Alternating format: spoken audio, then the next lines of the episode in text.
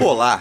A história do petróleo ou o ouro negro se confunde com a da própria história da civilização, uma vez que desde os primórdios povos do Oriente Médio, do Egito, da Mesopotâmia e inclusive da China feudal já haviam tido contato com o combustível fóssil utilizado como betume, como asfalto para pavimentação de estradas ou ainda para iluminação, lubrificação, utilizado também para fins bélicos e até como laxante. Mas a coisa começa muito antes disso, com a consolidação da vida na Terra ainda primitiva quando os mares transbordavam de pequenos seres vivos que se multiplicavam em ritmo alucinante, mas também morriam em ritmo igualmente rápido, e assim afundavam até o leito do oceano, onde eram enterrados por sedimentos de argila antes mesmo de se decomporem.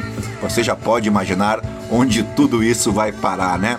Agora imagine quantos micro-organismos destes foram necessários nesse processo para formarem um mísero galão de petróleo bruto. Mas alto lá, não basta enterrar uma gigantesca quantidade de micro-organismos para que a mágica aconteça. É necessário também que os finados seres estejam abaixo de pelo menos 2 mil metros para que o processo se inicie. E ainda assim, leva-se milhões e milhões de anos desta movimentação do leito marinho além da existência de tipos específicos de sedimentos que não são lá muito comuns. Ficou curioso? Ficou interessado? Então calma aí que eu ainda tenho muito para te contar desta breve história sobre o petróleo e suas crises ao longo da história. Eu sou o Felipe Teixeira, você está no podcast da Central do Investidor. Não sai daí que eu já volto.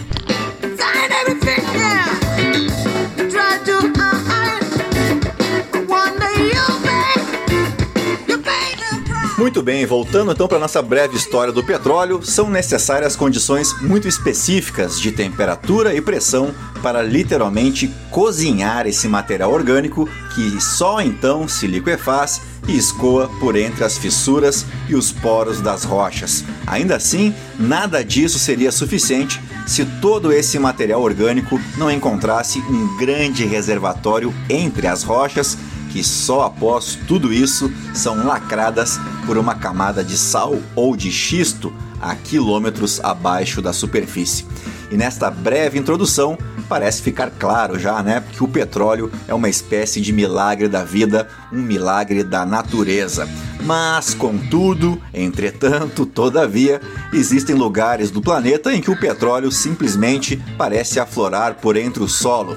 Falo, é claro, do Oriente Médio, onde existem os registros já citados da utilização do petróleo que remontam a 4 mil anos antes de Cristo. Os chineses, inclusive, já perfuravam poços uh, usando hastes de bambu, no mínimo desde 347 a.C., ou seja, muito antes do primeiro poço perfurado nos Estados Unidos pelo famoso Edwin Drake, que acabou levando a fama de inventar a indústria petrolífera. Isso agora, né? Agora, entre aspas, em 1859 startando uma nova era de industrialização que antes era a base de carvão, quando o mundo ocidental ainda caçava baleias para se manterem, né, para manter as suas lamparinas acesas. Bom, depois de extraído do solo e transportado para as refinarias, o petróleo bruto é aquecido para que seja preparados diversos componentes com pontos de ebulição distintos. A cada ponto desse processo surgem os chamados compostos petroquímicos, que são matérias-primas para uma variedade infinita de produtos como fluidos de limpeza, pesticidas, as fibras sintéticas usadas no vestuário, tintas, medicamentos e o famoso material polimérico, que trouxe inúmeras facilidades à vida moderna, mas tornou-se fonte de um enorme problema ambiental falo dele, o plástico, o que mostra o quão errônea é a ideia mais comum de associarmos o petróleo apenas à geração de energia. Combustíveis para os mais diversos maquinários, desde um simples cortador de grama até um transatlântico. Bem, o fato é que a vida no século XXI está fundamentada na posse de bens que quase sempre são fabricados a partir de polímeros derivados do petróleo. Bem, com tantas finalidades, o consumo mundial de petróleo tem aumentado rapidamente desde os anos 50 até aqui. Em 2010, por exemplo, se contabilizava um consumo anual de 34 bilhões de barris, sendo que um barril contém 159 litros de petróleo. Faça a conta aí se couber tantos zeros na sua calculadora, né? 34 bilhões de barris vezes 159 litros de petróleo. Bem, o petróleo tornou-se então a forma mais amplamente utilizada de energia comercial junto com o gás natural e o carvão, representam mais de 80% da fonte de energia utilizada em todo o mundo. São os chamados combustíveis fósseis, pois todos os três possuem origem de, de, na decomposição de compostos orgânicos antigos que a gente conhece comumente por fóssil. A indústria petrolífera surgiu em meados do século XIX, quando foi desenvolvido o processo de refinação do óleo na Escócia. O Azerbaijão era, nesse período, o maior produtor de petróleo. A sua produção correspondia a mais de 50% da produção mundial. No continente americano, o petróleo foi primeiramente encontrado no Canadá. Bem, no ano de 1859, iniciou-se então a produção nos Estados Unidos por meio de um poço de aproximadamente 21 metros perfurado na Pensilvânia. Em 1960, foi criada a Organização dos Países Exportadores de Petróleo, a nossa tão conhecida OPEP, que é composta por países que representam mais de 25% das reservas mundiais da commodity. O intuito da organização é de fortalecer os países produtores de petróleo perante o mercado consumidor, restringindo a oferta e impulsionando os preços no mercado internacional. E tudo ia relativamente bem até o início da década de 70, quando se descobriu uma coisa muito importante que o petróleo era um recurso natural não renovável e estimou-se inicialmente que em 70 anos o produto se esgotaria. Bom, tal descoberta, é claro, fez o preço do petróleo triplicar no final de 1977, quando a OPEP passou a diminuir ainda mais a oferta de petróleo, o que já ocorria desde a sua criação, registre-se especialmente para financiar militarmente uma série de conflitos que ocorreram com os países árabes integrantes da OPEP. Posso citar a Guerra dos Seis Dias, em 1967, a Guerra do Yom Kippur, em 1973, a Revolução Islâmica no Irã, em 1979, e a Guerra Irã-Iraque a partir de 1980, entre outros eventos que vamos abordar na sequência. Destaco a mais grave de todas, ou a primeira mais grave de todas, que foi a Guerra do Yom Kippur em 1973, que desencadeou o que ficou conhecido como o primeiro grande choque do petróleo. Bom, o ano, como eu disse antes, é 1973 e o conflito está relacionado à interminável treta entre árabes e israelenses que vem aí no mínimo desde a criação do Estado de Israel em 1948, após o término da Segunda Guerra Mundial. Bem, nessa guerra, Egito e Síria, que são países árabes, promoveram um ataque surpresa a Israel justamente no dia do Yom Kippur, o Dia do Perdão, comemorado em 18 de março, que é uma das datas mais importantes para os judeus, onde eles tradicionalmente observam esse feriado aí como um período de jejum e de oração intensa por cerca de 25 horas. Acontece que nesse período, os Estados Unidos da América já possuíam uma economia totalmente dependente do petróleo, mas os poços texanos começavam a secar. Enquanto isso, o governo norte-americano aliou-se a Israel no conflito contra os países árabes na Guerra do Yom Kippur, e em resposta, os líderes árabes impuseram um embargo aos norte-americanos. Com a lei da oferta e da demanda, os postos tiveram que elevar o preço da gasolina e filas quilométricas de, dos chamados Cadillacs, né, esperando por reabastecimento, impuseram uma dura lição ao país sobre a fragilidade da economia embasada em combustíveis fósseis. Em apenas cinco meses, entre outubro de 73 e março de 74, o preço do petróleo aumentou 400%, causando reflexos poderosos nos Estados Unidos, na Europa e desestabilizando a economia por todo o mundo. É justamente esse momento que coincidiu com o fim do milagre econômico ocorrido durante a ditadura militar aqui no Brasil. E esta crise do petróleo, infelizmente, barrou os altos índices de crescimento do Brasil, que entre os anos 30 e 80 foi a nação que mais cresceu no mundo ocidental, acredite você ou não, por 50 anos, no século 20, o Brasil foi sim o país que mais cresceu economicamente no mundo ocidental. Bem, os problemas causados pela crise aqui no Brasil foram, de certa forma, fundamentais para a população começar a se rebelar contra o regime militar no país, subindo o tom das críticas e dando maior publicidade aos abusos que o governo encobria ao longo dos anos sobre a alegação do crescimento nacional, financiado por volumosos empréstimos junto ao FMI, que futuramente estrangularam a economia do país gerando o maior processo inflacionário de nossa história, e é claro que eu estou me referindo à hiperinflação das décadas de 80 e 90, mas isso é uma outra história, né? Bom, o primeiro uh, desses choques, então, uh, dessas crises provocadas pelo petróleo, a gente pode colocar como um marco zero aí o ano de 1956, com a chamada crise de Suez, também conhecida como Guerra de Suez ou ainda Guerra do Sinai que foi uma crise política após Israel, com o apoio da França e do Reino Unido, que utilizavam o canal de Suez para ter acesso ao comércio oriental, declarou guerra ao Egito.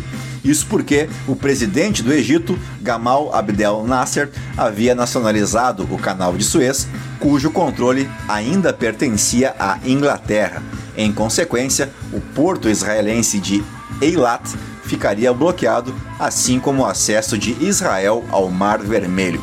Bom, após o início dos combates, as pressões políticas dos Estados Unidos, da União Soviética e das Nações Unidas levaram à retirada dos três invasores, Reino Unido, França e o Estado de Israel, e o episódio culminou em uma humilhante derrota para o Reino Unido e a França, especialmente. O segundo momento foi a já mencionada Guerra do Yom Kippur, no qual os países membros da OPEP supervalorizaram o preço do petróleo.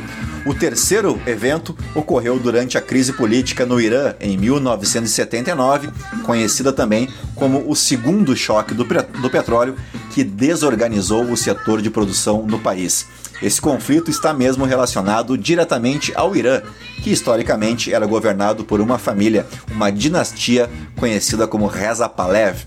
Essa dinastia tinha forte ligação com a Inglaterra e com o Ocidente de forma geral, desde a primeira metade do século XX. A grande questão é que em 1979 os islâmicos xiitas tomaram o poder, liderados pelo Ayatollah Khomeini.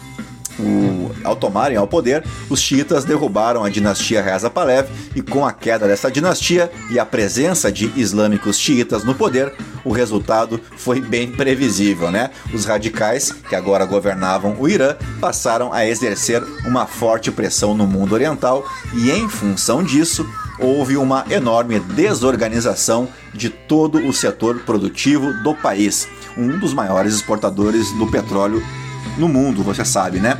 E o que acabou inflacionando uma vez mais todos os preços ao redor do mundo. Logo em seguida, a Revolução do Irã travou-se uh, com uma guerra entre o mesmo país, né, o Irã, e o Iraque, o que ocasionou uma nova e expressiva redução na produção de petróleo, elevando novamente o aumento do preço do produto no mundo, já que os dois eram um dos maiores produtores e a oferta do petróleo ficou reduzida no mercado mundial. Bem, em 1991 teve início a Guerra do Golfo, que gerou um novo momento de crise. O Kuwait foi invadido pelo Iraque e os Estados Unidos interviram neste conflito e expulsaram os iraquianos do Kuwait, que antes de sair incendiaram poços de petróleo uh, do, do Kuwait, né, causando uma crise econômica e ecológica. O quinto momento de crise é muito recente em 2008, movimentos especulativos de escala global fizeram com que o preço do produto subisse 100% entre os seis primeiros meses do ano. Por fim, a pandemia de Covid-19, além de toda a tragédia humanitária, né, que causou a morte de mais de, 100 mil, de 6 milhões de pessoas ao redor do mundo, gerou a maior crise do mercado mundial de petróleo nos últimos 30 anos. O mercado petroleiro internacional finalizou o mês de março de 2020, considerado o auge da crise sanitária, com redução de 30% no preço do barril de petróleo, a maior queda desde a Guerra do Golfo Pérsico em 1991. E mais recentemente, é claro, a invasão russa, né, à Ucrânia, que fez novamente o preço da commodity disparar, mas que em função de estarmos ainda em meio a este conflito, né? Obviamente inviabiliza aí qualquer análise é, do tamanho do impacto dessa ação militar liderada pelo carniceiro Vladimir Putin, o que será possível somente daqui a alguns anos, não é verdade? Bom, mesmo com tudo que já foi dito, escrito e estudado sobre mudanças climáticas, o desafio realmente se resume ao triste fato de que os combustíveis fósseis são extremamente úteis, valiosos e importantes geopolitic geopoliticamente, né? Embora ouçamos cada vez mais sobre tecnologia verde, níveis de consumo ou crescimento populacional, deixar o combustível no, o combustível no subsolo é o cerne da questão e não nos parece haver real interesse em discutir seriamente esta possibilidade por nenhuma liderança global, o que infelizmente nos leva a acreditar que teremos no futuro outras crises do petróleo para narrar, não é verdade? Bom, vamos algumas curiosidades então para a gente fechar esse episódio, umas curiosidades da indústria petrolífera. O maior produtor de petróleo do mundo é a Arábia Saudita. A Líbia é o principal produtor de petróleo do continente africano. Já o Japão importa 100% do seu petróleo. Reciclar uma tonelada de plástico economiza 130 quilos de petróleo.